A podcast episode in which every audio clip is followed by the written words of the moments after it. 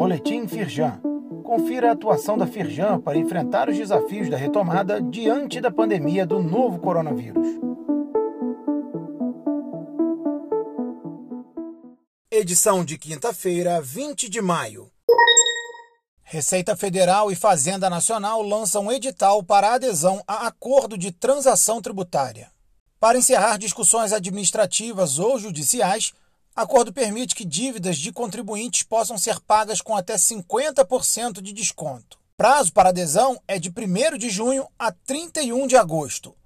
Saiba quem pode participar e conheça as opções de pagamento. Acesse o site da Firjan e leia mais. O dia, trem entre Itaguaí e Santa Cruz, volta a ser mencionado como solução urbana para a região. Reportagem destaca uma das propostas dos empresários da Firjan Nova Iguaçu e região para o desenvolvimento da Baixada Fluminense no quadriênio 2021-2024. Nas áreas de logística e mobilidade urbana, a federação pretende contribuir com a articulação para obras e extensão do ramal Santa Cruz do transporte ferroviário de passageiros até Itaguaí.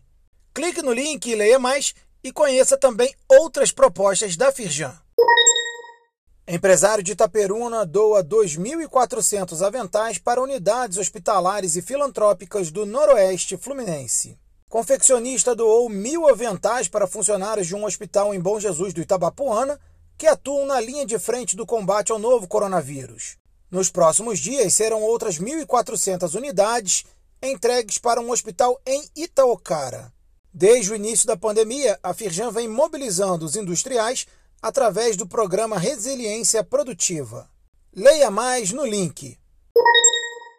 Queremos saber a sua opinião sobre a Carta da Indústria. Com a pandemia, nossa revista precisou ser adaptada. Há um ano deixou de ser impressa e tem circulado em formato digital. Gostaríamos de saber se o modelo atende às suas necessidades. Por isso, o convidamos a responder à nossa rápida pesquisa. Clique no link, participe e acesse a edição mais recente da Carta da Indústria. Saiba mais sobre essas e outras ações em nosso site www.firjan.com.br e acompanhe o perfil da Firjan nas redes sociais. Boletim Firjan. Informação relevante para a indústria fluminense.